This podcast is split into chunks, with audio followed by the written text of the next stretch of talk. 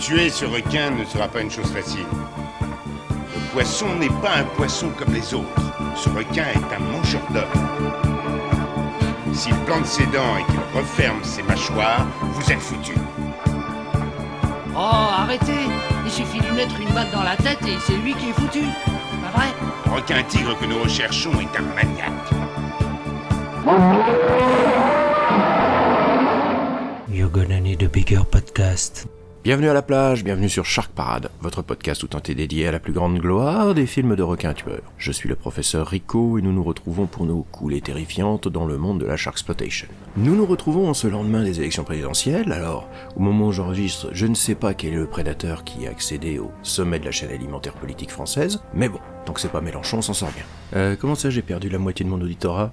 Allez, trêve de bilvesé, revenons à nos films de requins. Et pour cette émission, eh bien, nous avons une pêche qui n'est pas si mal que ça. Alors, je vous rappelle rapidement le principe. hein, nous avons tiré au sort deux films de requins que nous allons analyser avec pertinence scientifique, en mettant en avant leur qualité squalographique, c'est-à-dire cinématographique et squalesque, l'originalité, l'histoire, les personnages, l'ambiance, la réalisation, la qualité des requins, leur attribuer à chaque fois une note de 0 à 3 selon qu'ils soient non acquis, insuffisamment acquis en cours d'acquisition ou acquis, ce qui nous donne un total de 18. Nous rajoutons deux points d'appréciation personnelle, ce qui nous donne une note sur 20. Nous reclassons ensuite ces films dans une des 5 catégories suivantes. Au-dessus de 16, on a un incontournable. Entre 12 et 16, on a un bon film. Entre 8 et 12, on a un film routinier, mais qui peut être encore regardable si on atteint la moyenne. Entre 4 et 8, on est dans le nul. Et en dessous de 4, on est dans le à fuir, que je ne peux vraiment pas vous conseiller. Alors comme je vous le disais, après une suite de films pas très bons, nous avons enfin tiré deux films qui sont à peu près regardables. Enfin, si comme moi vous avez un niveau d'exigence qui n'est pas non plus faramineux, puisqu'il s'agit de Shark Attack 3 Mégalodon, un film euh, américano-israélo-bulgare de 2002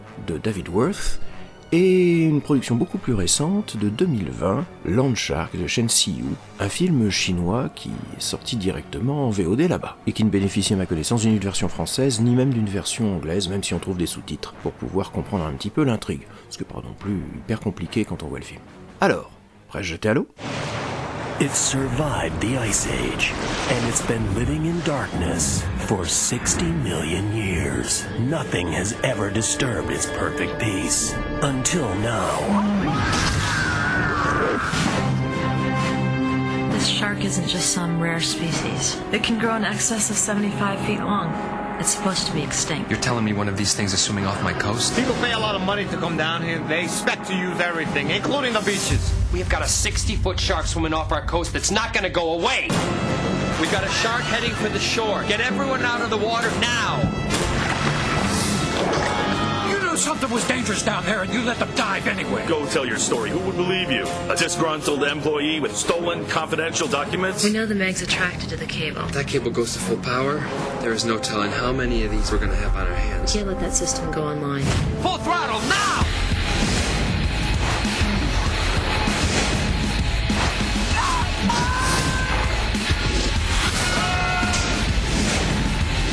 44 torpedo. It'll blow a hole clear through the hull of a battleship.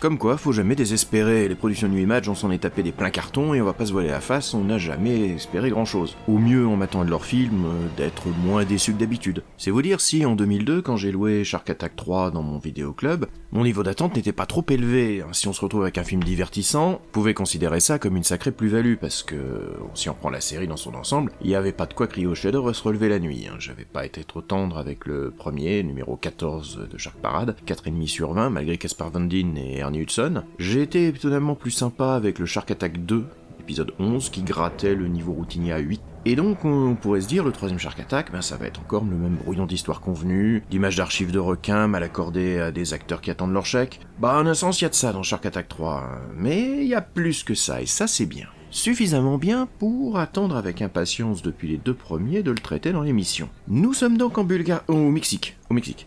Où la compagnie Apex, hein, rien à voir avec le dernier film de Bruce Willis, est en train d'installer un câble sous-marin transatlantique et subit une mystérieuse attaque qui coûte la vie à un plongeur. Parallèlement, dans la petite ville balnéaire de Colima, Ben, un maître nageur sauveteur, beau gosse, pêche le homard pour les touristes et découvre justement sur ce câble sous-marin une étrange dent de requin. Il prend contact avec Kat, une océanographe, qui s'aperçoit assez vite que cette dent n'appartient pas à une espèce normale de requin, mais plutôt à un sous-groupe disparu depuis l'ère préhistorique, le mégalodon. C'est très grave. On a retrouvé la jambe d'un homme à 2 km du reste de son corps. C'est monstrueux. Cataline Stone, paléontologue, musée d'histoire naturelle de San Diego. Je croyais que vous travailliez pour l'aquarium. Vous n'êtes pas biologiste marine non plus alors Vous m'avez menti. Il le fallait. Pourquoi? Ce requin fait partie d'une espèce disparue depuis des milliers d'années. Le mégalodon. L'ancêtre du grand requin blanc. Il peut atteindre une longueur de 20 mètres. La vache. Et une largeur de 3 mètres. Un de ces monstres est en train de se promener le long de mes côtes? Non. Ce n'est qu'un bébé qui se promène le long de vos côtes. Il ne fait que 4 mètres 50.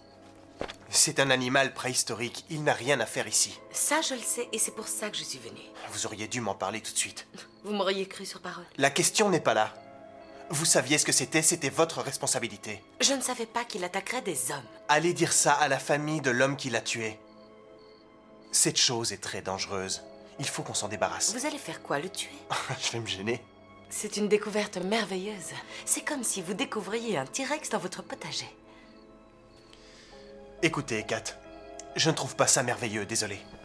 Ben et Kat commencent à mener l'enquête, mais les autorités locales préfèrent étouffer l'affaire. D'autant que le patron d'Apex doit faire la grande inauguration de son projet sur son yacht, avec tout le gratin local. Alors évidemment, ça ferait un peu mauvais genre s'il se passait quelque chose. Pourtant, les disparitions ne cessent de se multiplier. Force est de constater que quelque chose rôde sous les eaux. Et quelque chose de gros.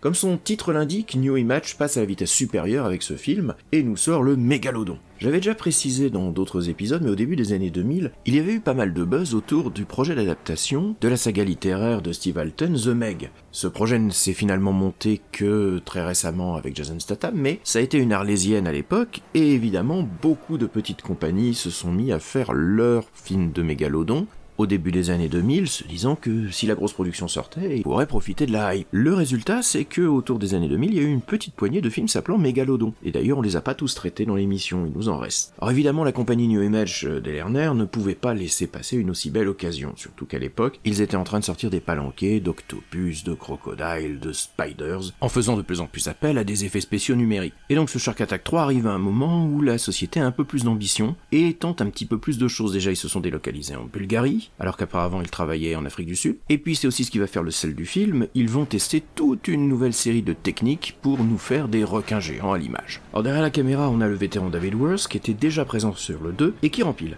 C'est un vieux de la vieille, hein, il a déjà pas mal roulé sa bosse sur des productions italiennes des années 80, comme Le Chevalier du Monde Perdu, des productions de vidéoclubs comme Lady Kickboxer 1 et 2 avec Cynthia Rossrock. Bref, c'est quelqu'un qui sait faire avec des petits budgets, et en plus qui est directeur photo à la base, donc il nous fait une image qui est pas trop moche, et qui arrive assez bien à faire passer un camp de vacances bulgare pour une station balnéaire mexicaine. C'est assez propre, c'est sans génie, mais ça fait l'affaire avec les 1 ou 2 millions de dollars qu'ils ont pour budget. D'ailleurs, euh, en début de film, on est plutôt en terrain de connaissance. hein. On fait pas mal de choses qu'on a déjà vues ailleurs, alternant palabres, attaques sur des figurants, recherche du squal par nos héros. Le coup de génie, enfin, la bonne idée, hein, si personne n'avait jamais vu Les Dents de la Mer 3, c'est qu'au bout d'une heure de film, on finit par dégommer le méchant squal au fusil à pompe. Enfin, la tête de requin en mousse de polyuréthane. Certes, bardé de dents et de mauvaises intentions, mais bon, en fait, euh, c'est juste un gros requin blanc, quoi. Et la patatras, le requin en fait, c'est un bébé. Et oui, c'est un tout petit bébé mégalodon. Et qui dit bébé mégalodon dit maman mégalodon qui vient demander des comptes à ceux qui ont tué son bambin. Et là, on commence à parler, là, on commence à avoir le vrai délire qui déboule. Parce que pendant la dernière demi-heure finale, on va avoir notre requin géant qui va avaler des bateaux entiers. Jusqu'alors, les requins, c'était essentiellement les sempiternels stock shots du National Geographic que New Image nous ressort à tous ses films. C'était pour les gros plans une tête de requin filmée floue Et là, puisqu'on a un requin géant, eh ben on va mettre les petits plats dans les grands, ou plutôt les petits effets spéciaux dans les grands effets spéciaux. Avec notamment bah, un requin en image de synthèse, made in 2002, pour toutes les scènes qui se passent sous l'eau, et il y en a quelques-unes avec chasse aux sous-marins et menace qui rôde. Et puis, le fin du fin, lorsque notre requin va vouloir se mettre à bouffer des trucs à la surface, on va reprendre nos images de requin, gueule ouverte, grossi à l'image, dans lequel on a incrusté en tout petit les personnages en image de synthèse en train de se faire Et c'est là vraiment que la technique, eh ben, elle marche étonnamment, elle marche pas si mal que ça. Pour un effet spécial artisanal de 2002, ces images où on a un requin qui jaillit hors de l'eau et qui bouffe donc les petits personnages reconstitués en images de synthèse ou collés en transparence dans la gueule du requin, eh ben ça tient encore assez bien le choc et j'ai été surpris de voir que finalement, quelques-unes de ces images marchaient plutôt pas mal du tout. Enfin, ça marcherait pas mal du tout si on poussait pas parfois un peu les curseurs du ridicule un peu loin quand vous avez votre requin qui vient bouffer un hors-bord ou un canot sauvetage, ça passe. Quand vous avez le grand méchant qui tente de s'enfuir sur un jet ski et qui va directement se jeter dans la gueule du squal en faisant des grands gestes derrière un écran bleu, euh, ça se voit quand même un petit peu là ce coup-ci. Et ça rajoute une bonne tranche au film que j'ai d'ailleurs chroniqué sur Nanarland, je vous mettrai la chronique en lien de cette émission. Résultat, si le film par lui-même est pas extraordinaire dans sa première moitié, hein, qui est la copie classique de tous les films du genre, avec les autorités qui renaclent à enquêter, le courageux héros, la jolie scientifique, et puis les attaques ponctuelles, c'est vraiment dans la dernière partie que le délire est poussé à son maximum, et là, New Image nous offre du spectacle, gentiment ringard certes, mais globalement fun. Il a dévoré Esaïe ainsi que deux autres personnes. Mais de quoi est-ce que vous parlez? Un autre mégalodon a surgi par surprise et les a tués. Un autre? Mais je croyais qu'il n'y avait qu'un seul requin. Et le petit, on l'a tué. Mais sa mère est venue le venger. Il est comment? Elle est deux fois plus grosse qu'un bus. Mais oui, c'est ça. Regardez, maintenant c'est lui votre problème. Vous ne pouvez plus vous taire. Un requin de 23 mètres de long va semer la terreur le long de nos côtes. Ouvrez les yeux Il faut prévenir les autorités. Et dire au monde entier qu'un dinosaure se promène le long de notre plage, vous rêvez. Vous n'allez pas réagir Non. D'accord. Alors je vais le faire. C'est porté aussi par ses comédiens et en tête de gondole, John Borroman que vous connaissez peut-être pour être le capitaine Jack Harkness de Torchwood et Doctor Who, et qui là joue le maître nageur sauveteur tout en décontraction et en sourire malicieux, et qui apporte une vraie plus-value en tant que héros du film. Les dialogues, bien que fonctionnels, sont assez réjouissants. En fait, euh, ils ont d'ailleurs été très souvent improvisés sur le tournage, euh, David Worth laissant les comédiens se faire plaisir en ajoutant des dialogues additionnels, comme John Moroman d'ailleurs le raconte euh, dans une émission de télévision où il revenait sur ses débuts de carrière. He can sing, so on and so forth. But can he choose the right movies to be in? Oh, shit.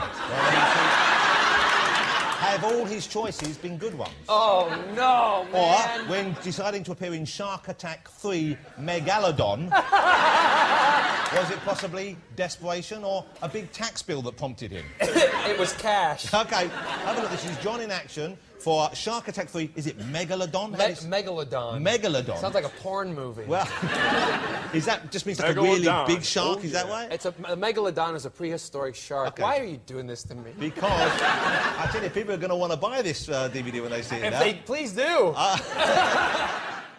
Megalodon. Uh, That uh, was- wa- was the dialogue as cracking as I saw there? The 'Cause you- dialogue was terrible, and there was one particular scene. The director asked me to get something out of the, the, the female who was I was acting opposite, and uh, um, I uh, le- leaned over to her and I ad libbed this, and I said, you know, I'm feeling kind of wired. Uh, what do you say I take you home and eat your pussy? You know, I'm really wired. What do you say I take you home and eat your pussy? Right? it was a joke to make her laugh. They left it in the freaking movie. And I'm sitting with, it's a movie that I could let my nieces and nephew watch, and there all of a sudden Uncle John's going, what do you say I take you home and eat? Turn it! Why, and that must have confused them for any number of reasons. exactly! Exactly! Uncle John, Uncle John can't make his mind up.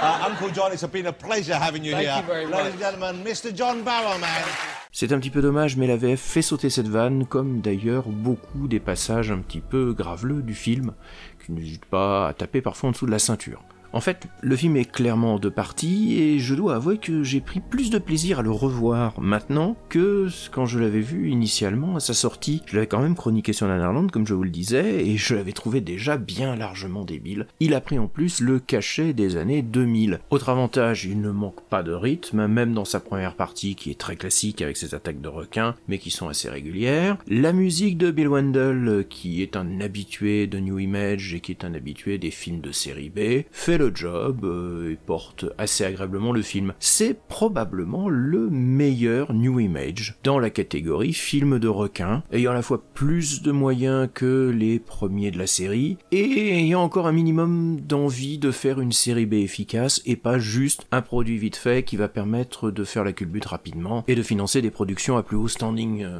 au moment où euh, New Image se transformait en Millennium Film. Alors je le dirai pas souvent pour les New Image et pour la plupart des films du début des années 2000, mais celui-là, il peut valoir le coup d'œil. Alors, vous attendez certes pas un chef-d'œuvre, mais si vous voulez passer un bon moment et si vous aimez les films de requins où il se passe quelque chose et où on essaie des choses, même si on en rate les trois quarts, eh bien voilà, un Shark Attack 3, c'est probablement l'un des meilleurs qu'ils aient produit et à côté d'un Shark in Venice, ce sera probablement l'un des plus drôles aussi si vous voulez vous payer une bonne tranche de rire devant un film de requin carrément nanar. Bien, prenez votre matériel et on se rejoint au bateau. Bien, chef.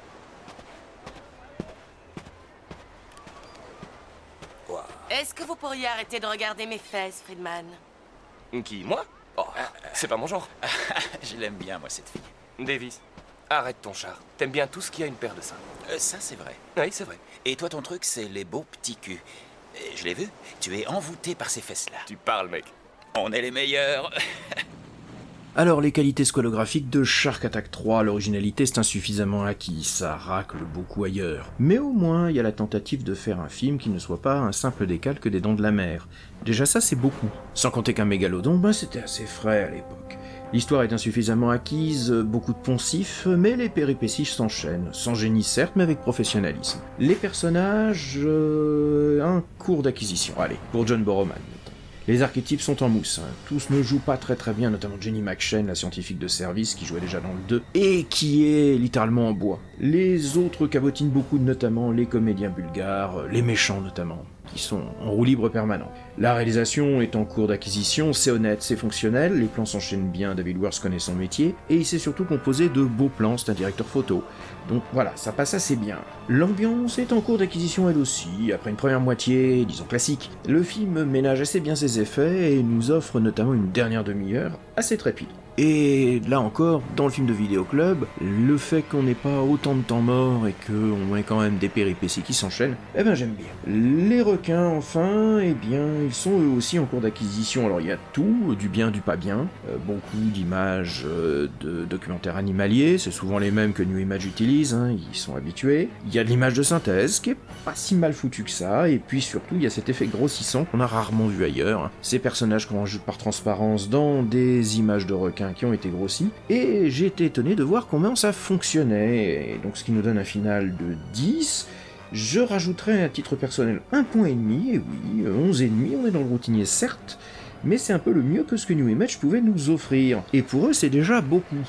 Je crois même avoir mieux apprécié ce film 20 ans plus tard que la fois où je l'avais découvert à l'époque dans mon vidéoclub et j'avais chroniqué sur Nanarland. Un vrai plaisir coupable, un vrai film de requin rigolo, et si on n'est pas outrageusement exigeant, eh bien on peut passer un bon moment devant ce film, qui est clairement ce qu'on peut appeler une série B réussie. Eh bien, est-ce que Landshark, notre deuxième film, va réussir lui aussi à nous divertir? Eh bien, c'est ce que nous allons découvrir immédiatement.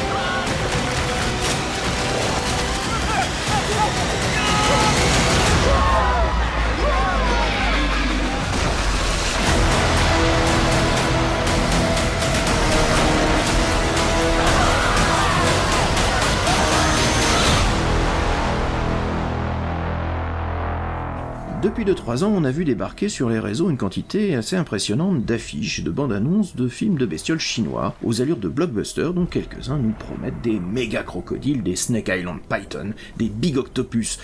Bref, du film de bébête décomplexé, faut bien le dire, le succès de The Meg là-bas a donné des idées. Mais doit-on s'enthousiasmer à la simple vue de ces visuels tapageurs?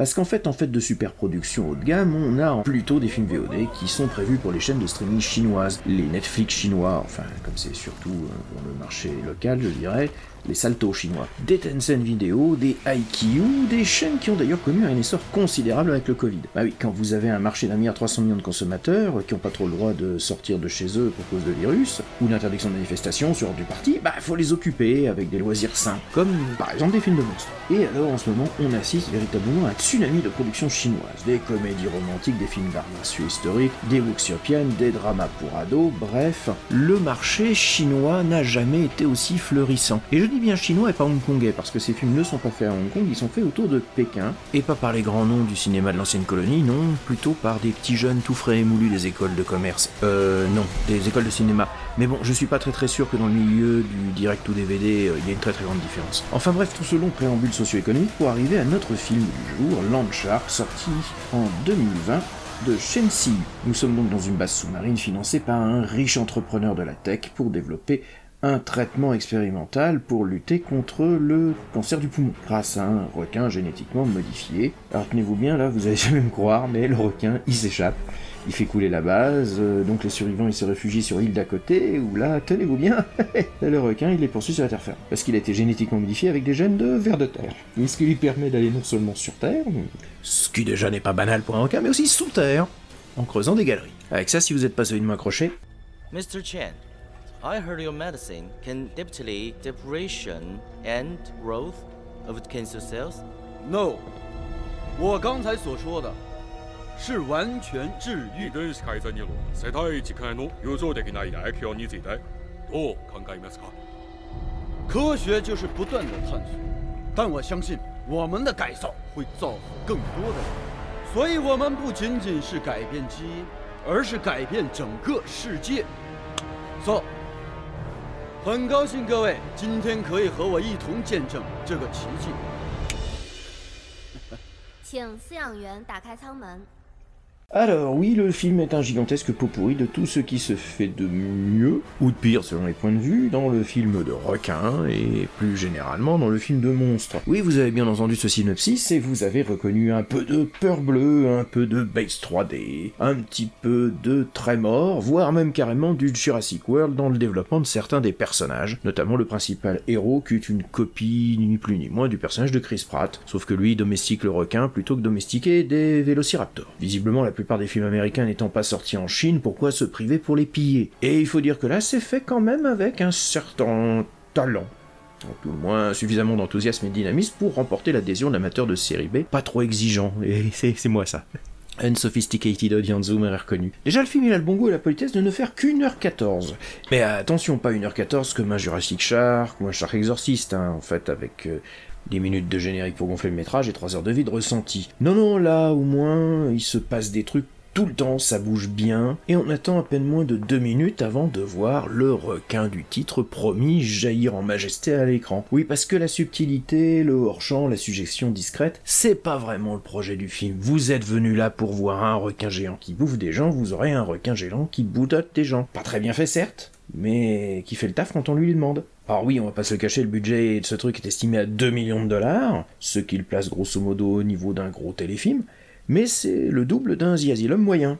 Parce que notre Landshark qui boxe dans cette catégorie. C'est un peu la version AliExpress de The Meg, et je le dis pas au hasard, puisqu'en fait, le film est diffusé sur la plateforme YouQ, qui est la chaîne VOD du groupe Alibaba. Et d'ailleurs, pour nos coups de chance, la plateforme Youku a développé sur YouTube une chaîne dédiée où il passe directement ses films, avec juste un petit peu de pub. Et donc, vous n'aurez aucune difficulté à voir ce Landshark directement sur votre ordinateur, ainsi que des légions d'autres productions, comme je vous disais, plein de films de monstres, plein de productions historiques, euh, ou de films d'action tapageurs, dont les visuels font clairement envie. Alors, on sent que le cahier des charges, n'a pas été trop trop difficile à respecter. Donc comme je vous le disais, ils ont repompé très largement des scènes entières à d'autres films. Mais avec cette volonté de toujours aller à l'essentiel, de toujours être efficace. D'où cette durée réduite et ce rythme constant. Alors je serais bien en peine de vous dire qui est vraiment derrière l'équipe technique, le réalisateur Cheng Si-yu. Ben, on sait pas grand chose de lui, il a commencé à tourner en 2019, il a trois films dont deux films d'action fantastique au compteur en plus de ce film de requin. Et en fait le nom Cheng Si-yu est tellement courant en Chine qu'il y a une ribambelle d'acteurs et d'actrices qui portent aussi ce nom. C'est aussi valable pour le casting, euh, dont la plupart n'ont pas une carrière qui excède de, de 3 ans, essentiellement pour la télévision. Je pourrais pas vraiment vous dire grand chose sur eux.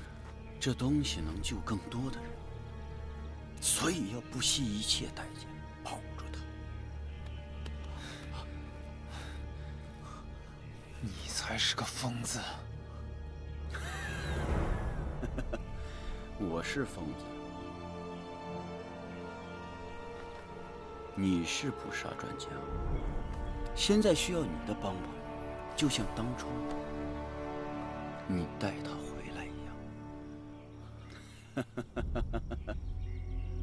老子不干了！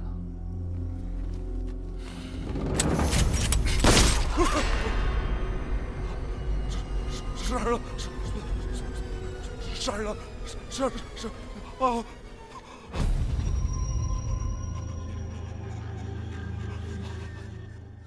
On est là sur un tout nouveau marché, avec plein de films qui sortent, notamment beaucoup de films de requins, ce qui fait que va sûrement être amené à reparler de toute cette nouvelle vague de films chinois, mais qui est vraiment toute neuve.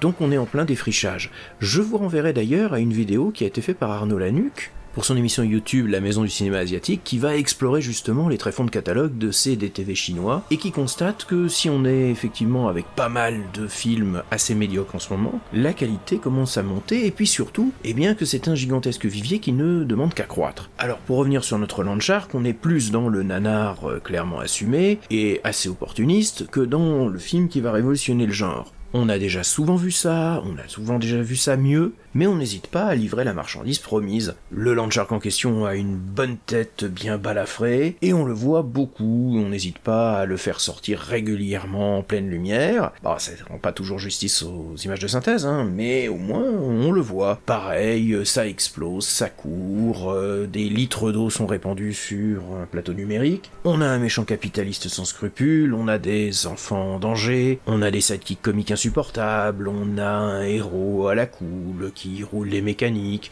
qui maîtrise un petit peu son sujet tout en ayant l'air de pas y toucher. Bref, ce que le public veut, livré de façon certes mécanique, mais au moins avec suffisamment de bonne volonté pour qu'on n'ait pas trop le temps de s'ennuyer. Et c'est là essentiellement le projet de ce genre de film. Il s'agit de faire de la masse pour les catalogues de VOD chinois, catalogues de VOD chinois qui vont pas tarder à arriver chez nous. Hein. Netflix et Amazon y sont en pleine négociation avec les grandes marques chinoises pour leur racheter des milliers d'heures de programmes. Donc voilà, curieusement, j'ai pas passé un mauvais moment, mais je serais en peine de vous décrire vraiment le film de façon détaillée. C'est beaucoup de déjà vu, c'est beaucoup de déjà prémâché, mais pas forcément antipathique. Clairement, avec du matos de vidéoclub, des choses qui ne sont pas super originales, mais qui vont prendre une patine avec le temps. Et puis on peut espérer que bah, tous ces films qui sont en train de se faire à la chaîne et qui arrivent chez nous vont monter en gamme, vont véritablement commencer à devenir plus originaux, tant dans la forme que dans le fond, et nous offrir bah, ce qu'on a toujours aimé avec le cinéma chinois, c'est-à-dire une certaine démesure, une certaine outrance, mais le vrai cinéma populaire, c'est un peu ça. Et au vu de la routine des dernières productions américaines, eh bien moi je suis prêt à voir ce que le soft chinois peut nous offrir. hein. Nous sommes dans une bataille économique, nous sommes dans une guerre des civilisations, et le film de requin est l'arme qui va remplacer la bombe atomique pour faire valoir ses droits dans la grande compétition internationale. Ouais, enfin bon, je crois qu'on a encore un peu de marge. Mais on n'a pas fini d'en parler parce qu'entre des Big Shark Attack, des Death Shark, des Horror Shark, c'est peut-être parfois les mêmes films avec des noms différents, hein, parce que ça, sur les retitrages et les affiches, ça a l'air d'être un peu free-pop. Je vous le dis, on n'a pas fini de bouffer du requin chinois sur Shark Parade.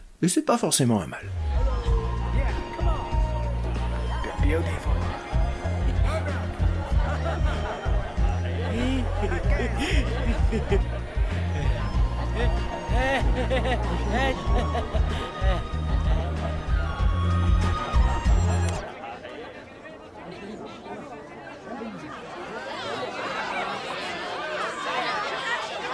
Look!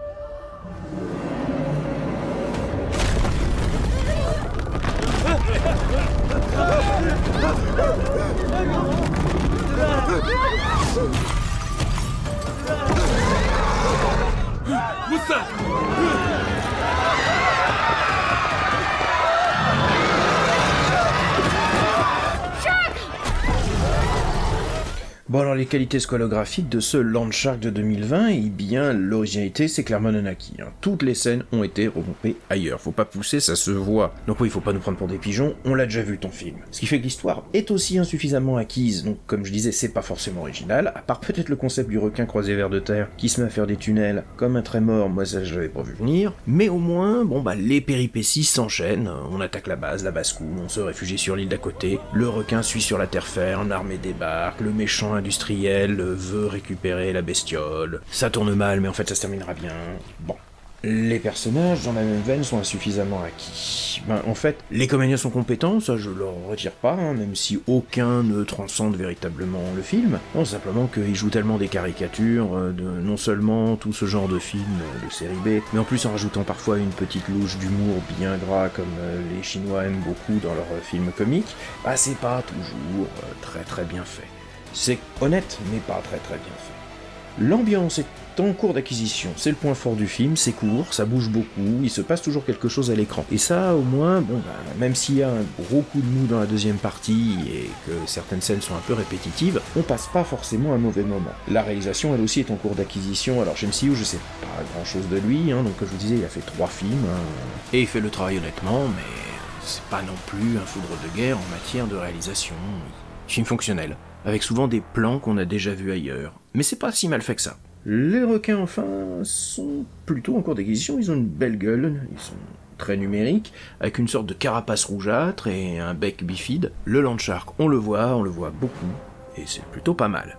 Pour la musique, c'est plutôt bizarre parce que c'est assez fonctionnel. Je n'ai pas véritablement réussi à trouver de référence précise sur qui avait fait la musique, si ce n'est la mention d'une boîte française, Sésame Music Agency, qui fournit des compositeurs à la demande pour sonoriser vos œuvres. Alors pas vraiment une banque de sons, mais plutôt une banque de compositeurs. D'autant que là, il y a peu de musique euh, quelques morceaux assez fonctionnels qu'on entend et qui auraient pu être composés par n'importe qui. Donc là, je suis un petit peu face à un mystère de ce côté-là. On arrive donc à un total de 8, je vais rajouter un petit point, euh, on est à 9, on est dans le routinier, mais pas si pire que ça, j'ai pas passé un mauvais moment, mais c'est pas non plus un grand film. Ça reste euh, quand même une découverte assez intéressante et finalement assez prometteuse. On a peut-être le futur du film de requin en Chine, et j'espère que sincèrement les prochains vont monter un peu le game, parce qu'il y a une base qui n'est pas si mal que ça, il faudrait juste maintenant qu'ils trouvent leur propre voie, qu'ils fassent leur propre film, et que ce ne soit pas simplement des repompes opportunistes de films déjà faits, The Asylum Wish quoi. En tout cas, on verra ça quand on tirera les prochains. Et d'ailleurs, en parlant de tirer des films, eh bien, il faut voir ce que nous allons avoir pour la prochaine fois. Alors, nous allons avoir Shark's Paradise, un polar australien de 1986 de Michael Jenkins. Bon, ben, pourquoi pas. Et puis... Hop. Sharknado 5, Global Swarming, d'Anthony Seferante, 2017. Eh ben comme ça on aura bouclé totalement la saga, voilà, de toute façon c'est comme tout, fallait y passer. C'est comme voter Macron au second tour, personne n'aime ça, mais bon. Il y a un moment, faut prendre ses responsabilités. Alors, quelques recommandations avant de partir, et j'ai déjà fait très très long aujourd'hui, donc je vais essayer d'aller un petit peu plus vite.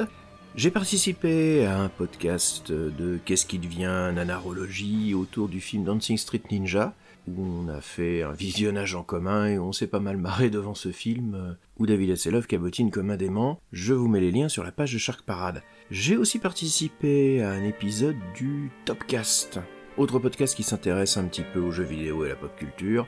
On a fait un épisode sur le pire, le pire de tout. Et là aussi, c'était quand même relativement sympathique.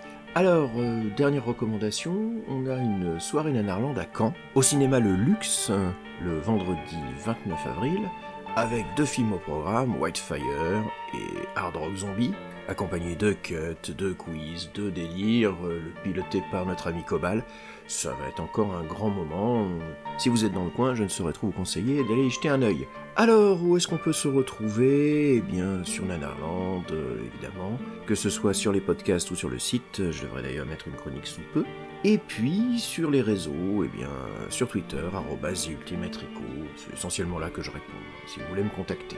Voilà, j'ai encore fait bien plus long que prévu, on s'approche doucement des 100 films, mine de rien, on est à deux numéros de l'épisode 50. On se retrouve le plus rapidement possible, et en attendant, vous pouvez retourner vous baigner.